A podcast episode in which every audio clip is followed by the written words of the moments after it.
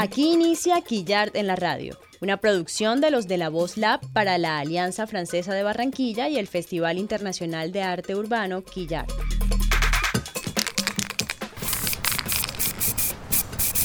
Una serie que recoge la programación sonora de este evento desarrollado del 23 hasta el 30 de septiembre de 2020 en Barranquilla, Colombia.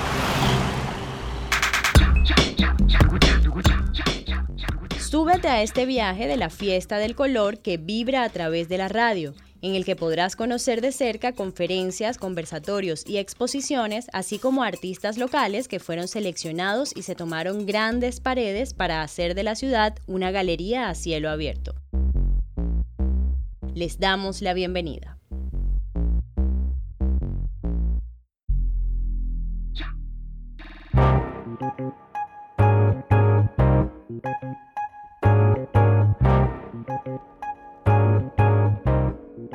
En este episodio de Quillarte en la Radio escucharemos la segunda parte de la charla titulada Cómo moverse en los circuitos del arte, que se llevó a cabo el 26 de septiembre del 2020 con Camilo Fidel López, director de Vertigo Graffiti como invitado y en alianza con la Cámara de Comercio de Barranquilla. Camilo compartió con el público los puntos claves que deben tener presentes los y las artistas urbanas al momento de incursionar en el mercado internacional del arte y en espacios como galerías y ferias. Disfruten.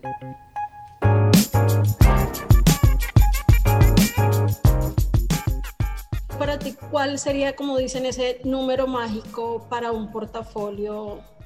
Bueno, pues de entrada. Al menos, al menos 25 horas. Es que es un ejercicio, o, sea, no, no, no, tiene pierde, porque ustedes van a ejercitar su, oficio. Entonces, eh, no tiene pierde. Entre más pinten, mejor van a saber qué quieren pintar y también van a tener más opciones de mercado. Ayer hablaba con Marisela y yo les voy a poner un ejemplo que puede sonar demasiado coloquial. Usted puede tener sus almohábanas, usted puede tener sus pan de yucas y venderlos de vez en cuando o venderlos en la esquina de su bar pero si ustedes quieren vender en Carulla sus pan de yucas, tienen que llegar a, digamos, a garantizar un montón de eh, regularidades, por decirlo así, de que ustedes están produciendo tantos pan de yucas. Discúlpenme el, el atrevimiento de comparar el arte urbano con los pan de yucas, pero al menos 25 horas podrían darle a uno la idea de quién es el artista porque uno como galerista pues dice, ¿qué pasa? Pues, lo comprará entonces por bonito, porque los colores son vivos, pero eso no se trata. Se trata de construir esto una carrera y se trata que el galerista les ayude a construir su carrera. Los grandes galeristas, los grandes galeristas. Leo Castelli en Nueva York, el gran galerista del arte contemporáneo norteamericano. Él ayudó a construir carreras. Él confió, él invirtió en artistas. Entonces, eh, búsquense un Leo Castelli. Eso está súper interesante. Y hablando también de gestores que tú mencionabas en, el, en la charla, aquí tenemos a Jorge Ferreira, coordinador cultural de la Alianza Francesa de Barranquilla, que ha gestionado bastantes eventos y también es uno de los fundadores que impulsó este festival de Quillart. Y también tengo una pregunta para ti, estaba conectado, entonces le doy la palabra a Jorge. Oh, Jorge, ¿cómo estás?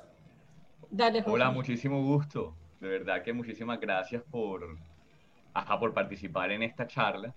Y digamos que cuando tú estabas hablando ahorita acerca del proceso y la evolución y la técnica, y además de la vinculación con los otros festivales, por supuesto, nosotros estamos súper abiertos a hacer intercambios. Y yo sí creo que es importante que se genere un circuito del arte urbano en Colombia y que los festivales que están ocurriendo en Bogotá, en Medellín, en Pereira, en Manizales, en La Guajira, en Santa eh, nos conectemos y nos aprovechemos precisamente de todas las experiencias que llevamos a cada uno, porque evidentemente tú lo dices, estamos como solitos llevando nuestros procesos en nuestras ciudades y no estamos eh, como dirigiéndonos a la experiencia que tienen los otros. A mí, por ejemplo, de las cosas que más duro me ha dado es el tema de andamios, grúas, cursos de altura, porque eso es una información prácticamente de la industria de la construcción.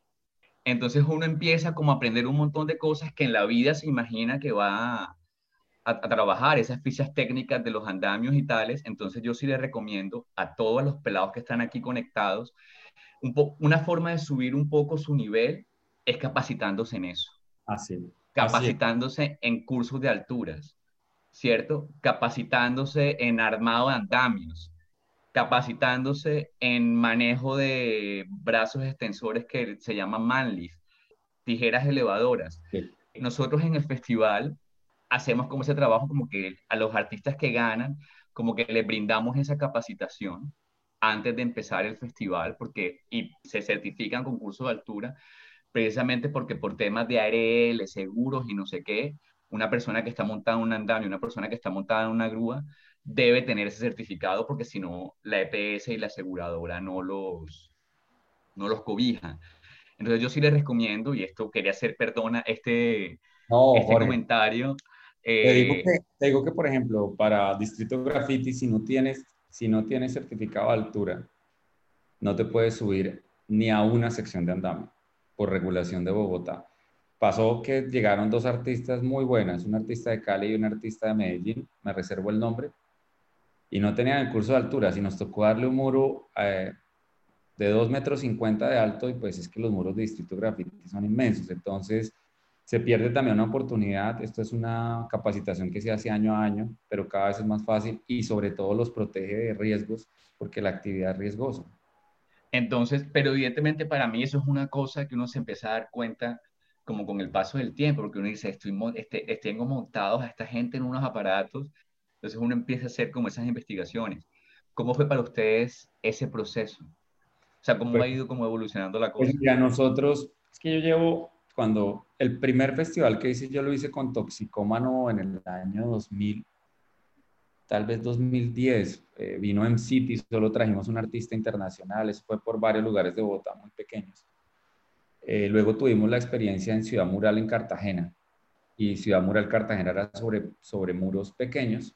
Y luego nos fuimos para Miami, la primera vez que Vertigo Graffiti pintó en Miami, en Winwood, y empezamos a ver la gran parafernalia de las grúas, de los arneses, de la gente con cascos. Algunos lo usan, no todos.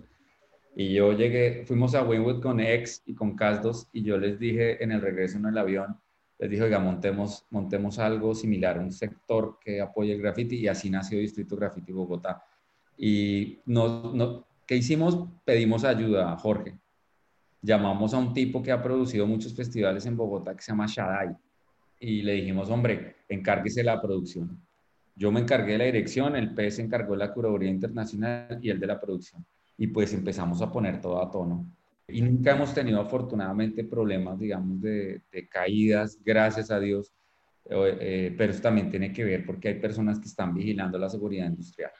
Yo lo que decía Jorge, le decía a Marisela, yo hace cuatro o cinco meses antes de la pandemia estuve en Medellín con el parche de, de Pintuco y les lancé la misma propuesta, les dije, hagamos un circuito nacional. Y allá en Medellín también fueron muy receptivos. Entonces ya, ya voy a contar con Barranquilla para que pongamos a andar. Bueno, seguimos con las preguntas. Aquí tenemos una pregunta. Tú hablaste de una palabra clave que puede ser de doble filo y es la independencia. Iván Berrio pregunta, ¿en qué consiste la independencia que el arte urbano tiene? ¿Cómo se caracteriza?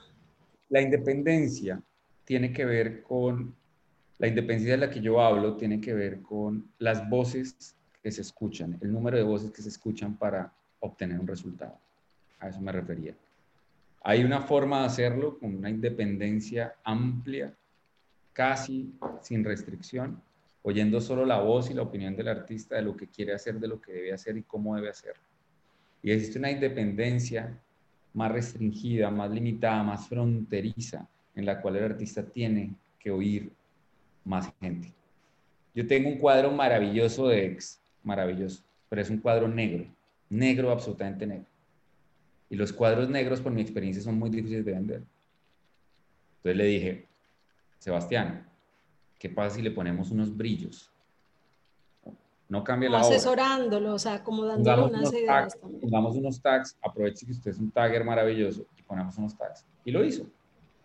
Ya la tenemos casi lista, ya la vamos a poner, le vamos a poner una laca para que se vea más viva, para que se vea, eh, para que ilumine más un espacio, que es lo que quiere la gente en sus casas, ¿no? Eh, Y, bueno, por eso les digo, entonces todos dirán, no, pues ex está haciendo lo que Camilo Fidel le dijo. No, simplemente está escuchando otra voz. ¿Ex perdió su independencia? No. Vayan, vayan a Bogotá y miren todos los tags que hay de ex y todas las cosas que hace.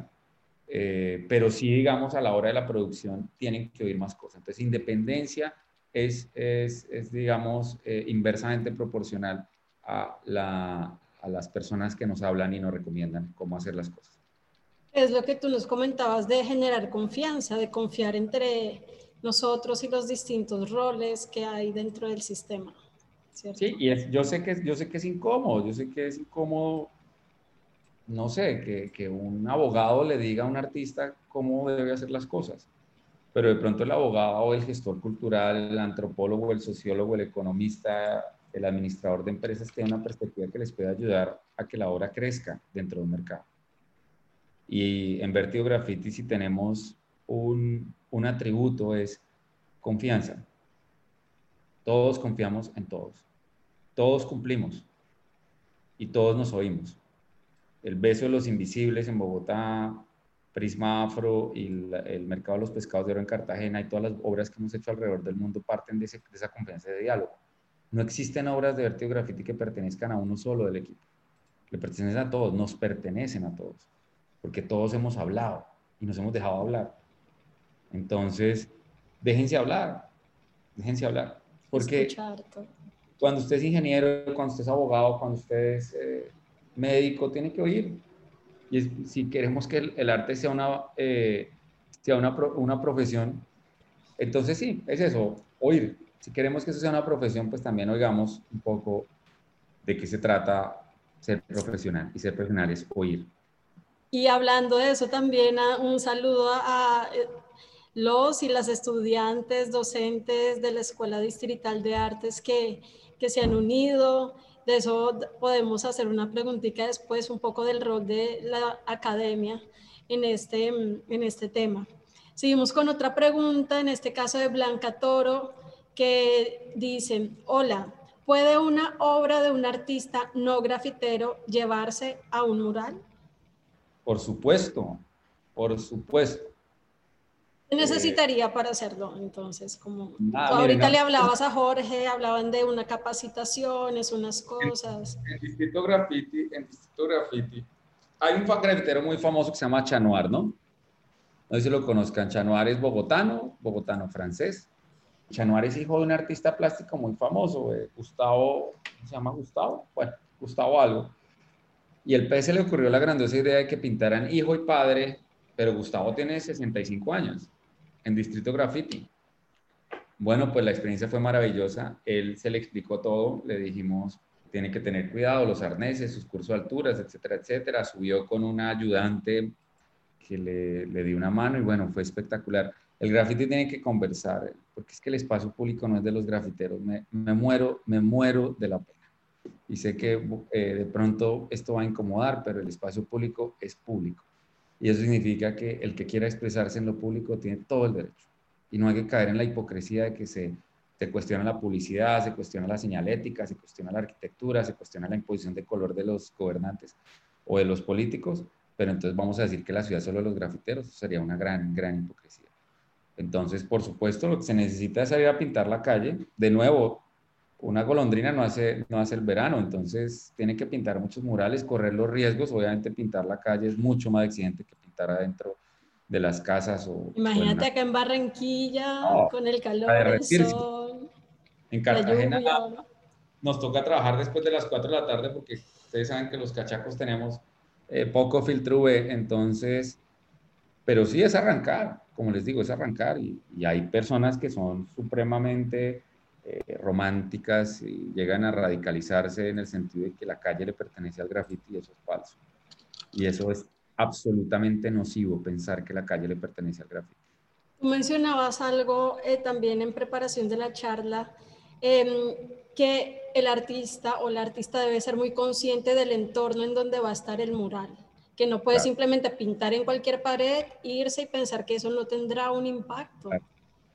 Miren que la experiencia que tenemos en Getsemani, en Cartagena, este es un barrio con una historia maravillosa y con una comunidad muy activa, con una comunidad muy beligerante, con una comunidad dialogante, eh, un ejemplo de comunidad. Yo siempre he dicho que si los barrios de Colombia fueran como Getsemaní, eh, muchos de nuestras tragedias se hubieran podido evitar. Cuando nosotros llegamos a Getsemaní nos sentamos a hablar con sus lideresas y con sus líderes comunitarios a ver qué querían pintar y nos dimos cuenta que había unas, unas cuestiones y unos interrogantes respecto al proceso de gentrificación del barrio. ¿Y qué pintamos? Pintamos pertenencia, pintamos origen, pintamos eh, orgullo, eh, y eso hizo, por supuesto, que obviamente no se detuviera el proceso de gentrificación, porque eso sigue unas lógicas económicas distintas, pero sí hizo que las personas vieran sus intereses representados en sus muros y que los muros permanecieran más.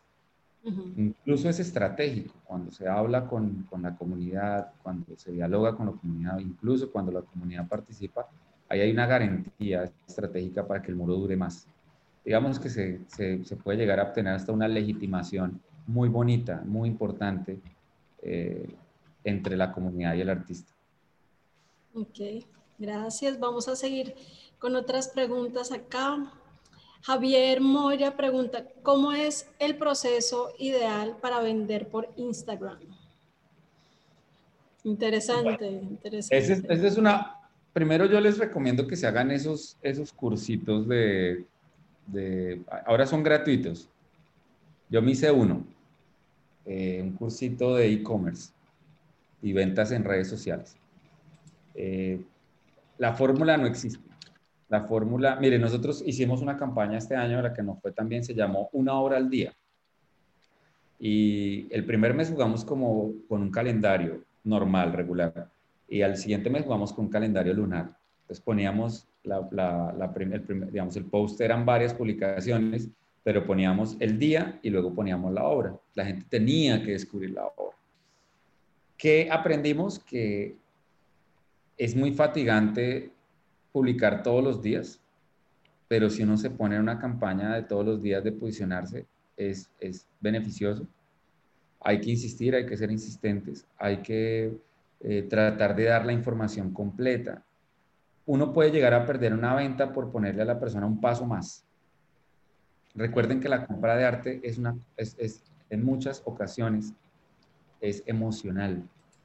La emoción puede reversarse y cuando le dicen, no, entreme la página, no sé qué, vaya a un banco y consígneme, ahí ustedes pueden perder una venta. Entonces, si, si, me preguntan qué recomendación hago, que la venta sea muy sencilla. Como en pocos pasos te refieres. Muy pocos pasos porque la gente, ustedes no pueden permitir que el cliente diga o que llegue el, el siguiente pensamiento, necesito esta obra, porque la respuesta es no. Mm. Entonces, entonces, ustedes tienen que llegar rápido y decirles, bueno, miren, es esto, etcétera, etcétera. Entonces, consistencia, insistencia y facilidad. Genial. Gracias entonces a Javier por esa pregunta. Seguimos con una pregunta de Max eh, que nos debe estar escribiendo desde alguna ciudad eh, o de pronto está acá radicado, no las hace en inglés y pregunta, bueno, ya eh, sobre Vértigo, ya pusimos tus redes ahí en el chat, arroba Vértigo Graffiti. Y pasamos a una pregunta de Nati, pregúntame precisamente, eh, gestora cultural, dice, bueno, ¿cuándo vas a venir a la costa? Tú mencionaste que vas a venir en unos días, ¿verdad? Estoy en la, Nati, estoy en la costa. Vas a venir a Barranquilla en unos días, más bien. Seguimos con la Umanga y pregunta, ¿qué tanto los muralistas y grafiteros de hoy en día involucran a las comunidades? Eso es, eso es la, nueva, la nueva tendencia, por no llamar vanguardia y no caer en imprecisiones con, con las personas que, que, saben de verdad de arte. Hoy en día todos los artistas están pensando el entorno, están repensando lo público. O sea, es improbable eh, que una obra funcione, tampoco quiero caer en el debate de la funcionalidad del arte porque hay cosas que no necesariamente tienen que funcionar. Pero si me preguntan puntualmente si eso se está haciendo, sí se está haciendo. Se está haciendo, que no sé si se esté haciendo en Winwood, pero Winwood no marca la parada, pero lo que hemos visto nosotros en Amberes cuando pintamos en Bélgica, el diálogo comunitario que hicimos en el Canadá, las reflexiones que tuvimos en el Medio Oriente, las conexiones que tuvimos que hacer en Turquía, o sea, todo el mundo está esperando que se pinte algo que, como decían los griegos, cause un deleite a una audiencia. Y la audiencia resulta ser, en el caso de arte urbano, los transeúntes, los espectadores. Entonces, hay que ser muy juicioso de no imponer visuales. Nosotros hemos, por ejemplo, en todo este proceso de creación, claro, es más largo el camino porque le toca uno diseñar más, pensar más, y equivocarse y tocar a veces temas muy delicados. En Canadá nos pasó. Nosotros en Canadá pintamos una obra que se llamó eh, eh, Lectura Salvaje. Es un niño leyendo en su, libro en el piso, en un prado, y del libro sale un bisonte eh, imaginario y el bisonte lee con el niño. Esa era más o menos la narrativa del libro y del mural y le habíamos incluido como unas especie, una especie de, figuras indígenas canadienses, lo que llaman ellos los, First Nations. Y lo primero que nos dijeron, no, acá nadie puede pintar esas cosas porque eso es un patrimonio de los indígenas. Por favor, bórrenlo porque ustedes pueden causar es un, es un descontento y un malestar. Entonces, obviamente, imagínense el problema en el que nos hubiéramos metido si nos ponemos a pintar cosas sin dialogar y sin oír a las personas que entienden el entorno y que saben que no se puede pintar para no ofender a la gente. No estoy diciendo que eso es una restricción o una censura o una autocensura, simplemente que piénsenlo, lo van a ver todos los días los vecinos, el mural. Ustedes van y pintan y se van al otro día. Entonces, el trabajo que estamos haciendo acá en la Casa de las Mujeres Empoderadas, pues nos sentamos con las mujeres empoderadas y decimos, ¿qué quieren ver? ¿Eso vulnera a CAS 2 como artista? Pues, probablemente en lo más, en lo más mínimo, no, no va a vulnerarlo, simplemente Santiago está tratando de ser un articulador entre una imagen, un mensaje y, una técnica. Entonces hoy en día, pues cuando pintamos en, en pasto, cuando pintamos, eh, eso lo pueden ver en Instagram, arroba vertigo graffiti, en Buga, cuando pintamos en Cúcuta, cuando pintamos en Quibdó, van a ver que los, todos los murales son distintos porque todos los diálogos fueron distintos. Y eso hace que sea más provechoso todo. Seguimos con una pregunta de Oscar Suárez. Dice, em, entendiendo el mercado de arte como mercado, ¿cómo organizaciones e instituciones consideras que se deben articular para dar los primeros pasos para gestionar el mercado? Primero, pues, o sea, la base fundamental de un mercado es la oferta y la demanda. La demanda existe, existe, digamos, porque ya existe una demanda de arte contemporáneo, por decirlo así, a la cual, en la cual se puede incluir el arte urbano o el graffiti. también se puede, nos pueden abrir un espacio ahí. Entonces hay que pensar muy bien es cómo se labra la oferta, qué es lo que vamos a ofrecer, cómo se va a ofrecer, cuáles van a ser las plataformas, cómo vamos a brindar confianza para las personas, quién, quién nos vamos a asociar. Será interesante pensar que vamos a hablar con una galería en Bogotá, en una galería en Miami, una galería en Nueva York, una galería en Berlín. Esos pactos son muy sencillos hoy en día. Eso suena, ustedes dirán, eso suena muy presuntuoso, pero eso es sencillo. Es enviar un correo, mostrar una carrera, mostrar un sentido, mostrar, como les decía, un oficio. Y las cosas pueden dar, que de pronto le cierren la puerta 10 veces. Sí, a mí me han cerrado la puerta 50 veces en la vida. Mi papá me enseñó que uno golpea hasta que le abren. Entonces yo golpeo hasta que me abren. Entonces, pues es eso, el mercado está ahí, hay un interés, como les digo, hemos vendido en la Galería Vertigo Graffiti, habrá vendido en su historia 150 piezas, 160 piezas, tal vez. Y ha sido, digamos, en, con, personas, pues, que muchos tienen como una inquietud sobre comprar arte, no la tienen muy clara. Y yo siempre he dicho, un galerista es como un, como un sastre o como un dentista. Un galerista tiene que ser una persona de confianza. Entonces, cada quien mm. tendrá su galerista. Ustedes también, los gestores culturales, tienen que asumir el rol de galeristas y decir, venga, lo llamo, no le, no le pongo un WhatsApp y le digo, oiga, eh, me llegó un cuadro, sino cojo el teléfono, lo llamo y le digo, venga, lo invito a ver un cuadro que es para usted. Entonces, sí, también hay como que desarrollar también un tema de, como dicen los gringos, de social skills. Para que, Relaciones públicas serían. Sí, como dar confianza, etcétera, etcétera. Pero lo primero, si me, si, para responderte y no darte ruedo, lo primero que hay que hacer para construir un mercado es promover las estrategias de asociación entre los personajes del mercado. ¿Qué serían cuáles, por ejemplo? El galerista es necesario, ese es uno.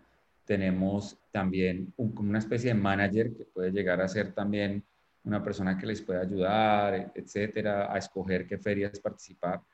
Es muy importante también que vean si hay gente que tiene experiencia en el manejo de contenidos y de redes sociales y les puede echar una mano de creación de contenidos. Si tienen alguna duda, también pueden hablar con un abogado, que puede ser el mismo gestor. Entonces, o sea, hay tantos personajes ahí alrededor. O sea, yo, no te los podría enumerar, pero te digo, hay tanta gente dispuesta. Es que, es que ustedes están invitando a la gente a hacer plata. Y hacer plata legal y hacer plata bonita, porque además vender arte es una maravilla. Entonces va a haber mucha gente que va a querer participar. Ustedes ya mirarán en quién confían y no.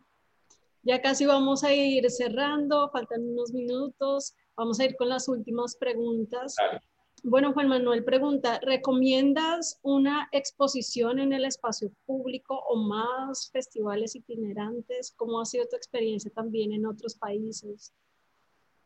Hay una sintonía muy grande, todos los países están construyendo escenarios de diálogo público a través de obras artísticas y murales. Nuestro, nuestra visita a Medio Oriente fue maravillosa porque el arte de, Medio Oriente sigue unas lógicas y unos antecedentes muy distintos a lo que conocemos como arte occidental. Y están rompiendo un montón de ataduras históricas a través del muralismo. Es maravilloso. Eh, las mujeres están tomando un rol muy importante en estos festivales en el Medio Oriente. Entonces, sí, todas las ciudades, que si lo recomiendo, recomiendo por supuesto que, que se sigan interviniendo las ciudades. Miren, hay que desmantelar la publicidad pública. Hay que desmantelarla, eso ya no funciona. Eso ya no funciona, ya las publicidades tienen que ser más inteligentes, más dirigidas, etcétera, etcétera.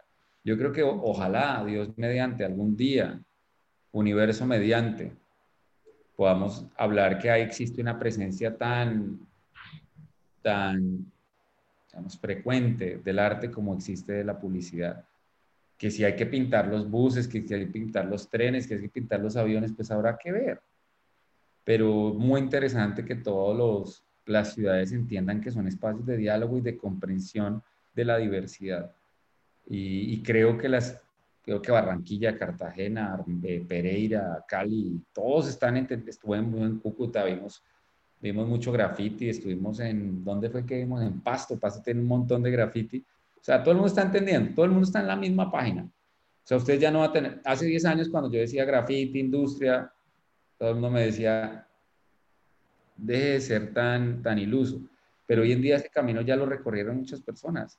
Entonces hoy en día ustedes ya pueden, ya la gente, el alcalde, la persona que toma las decisiones en la ciudad o en el departamento ya sabe que esto trae provecho. Y, Camilo, ¿cómo fue esa experiencia que tú dices de, de ser a veces esa persona que visiona, idealista, que te ayudó a mantenerte en esa visión?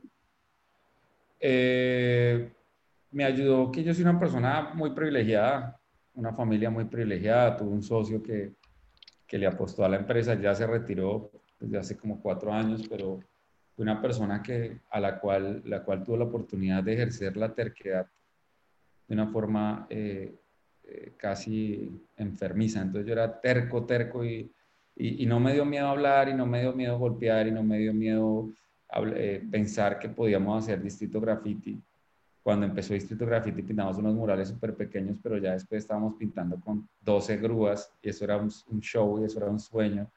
Pudimos involucrar a Postobón, pudimos involucrar a, varias empresas del sector, entonces yo creo que seguir siendo tercos y ahí hay un ejercicio de terquedad estratégica, ¿no? Hay que saber en qué se insiste y en qué no se insiste.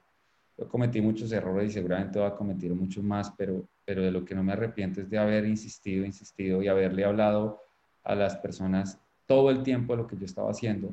Yo les recomiendo a mis amigos gestores que no piensen que están siendo canzones, sino que simplemente están contando su historia y que mejoren su forma de contar la historia.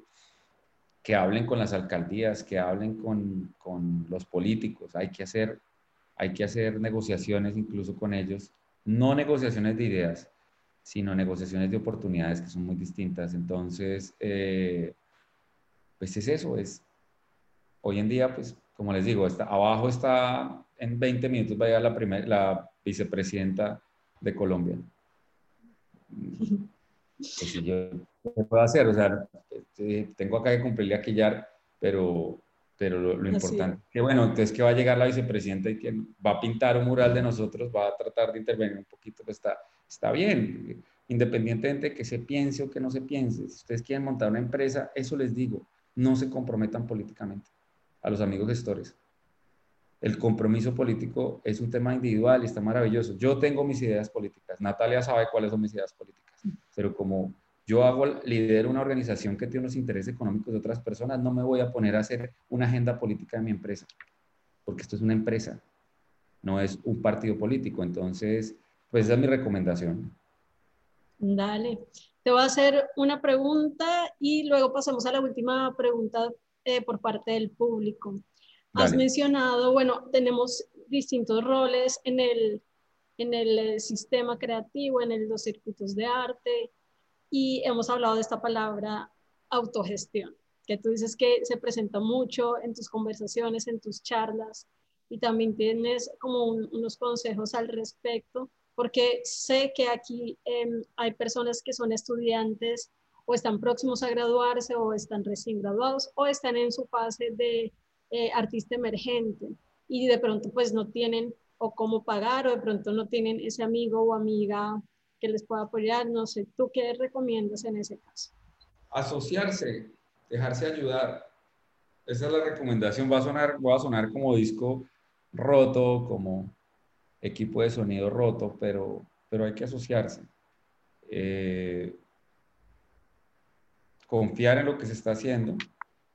Eh, tampoco pecar por optimista, pero sí, sí saber que, que en, la, en la construcción de estrategias de cooperación puede haber un camino. Yo les dije, pueden ustedes conseguir y volverse unos artistas típicos de mercado.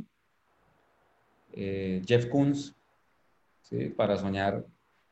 Eh, Damien Hirst, pueden serlo, pero también pueden hacer escomas de autogestión. La autogestión tiene un tope, por supuesto, porque la autogestión rosa con las grandes estructuras y con los grandes mercados. Entonces, si ustedes quieren llegar más lejos, tienen que empezar a hacer concesiones. Pero la autogestión también funciona, pero eso también depende de ustedes qué quieren. Lo que yo les decía, cómo se ven como artistas. Vertigo Graffiti, los cinco artistas están, quieren que esto sea una profesión rentable.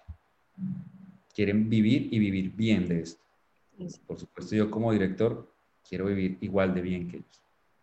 Entonces, allá, como queremos plata, y esto no, eso no tiene ningún problema, en el arte la plata es está ahí en ese discurso, pues nosotros lo que hacemos es tratar de hacer plata.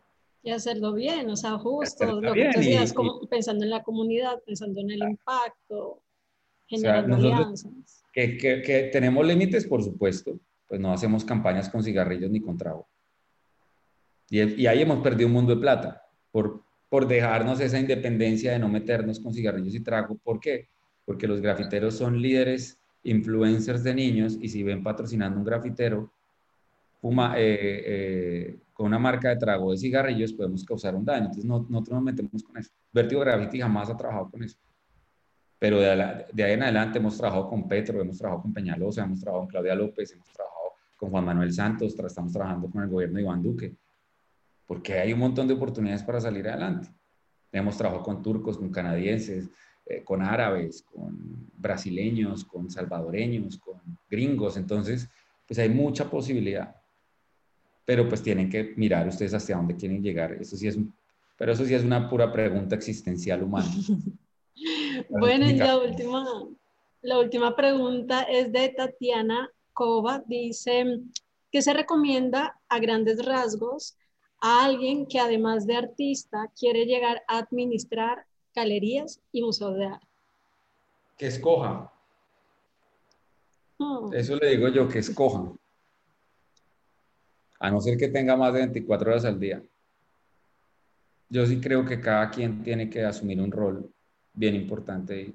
Hay muchos artistas, por ejemplo, en Bogotá, que hacen parte de la administración pública, que no, ejercen, digamos, no ejercen el oficio del arte como tal, de la creación, de la manufactura, de arte, pero están detrás de las políticas públicas de artistas en, Bogotá.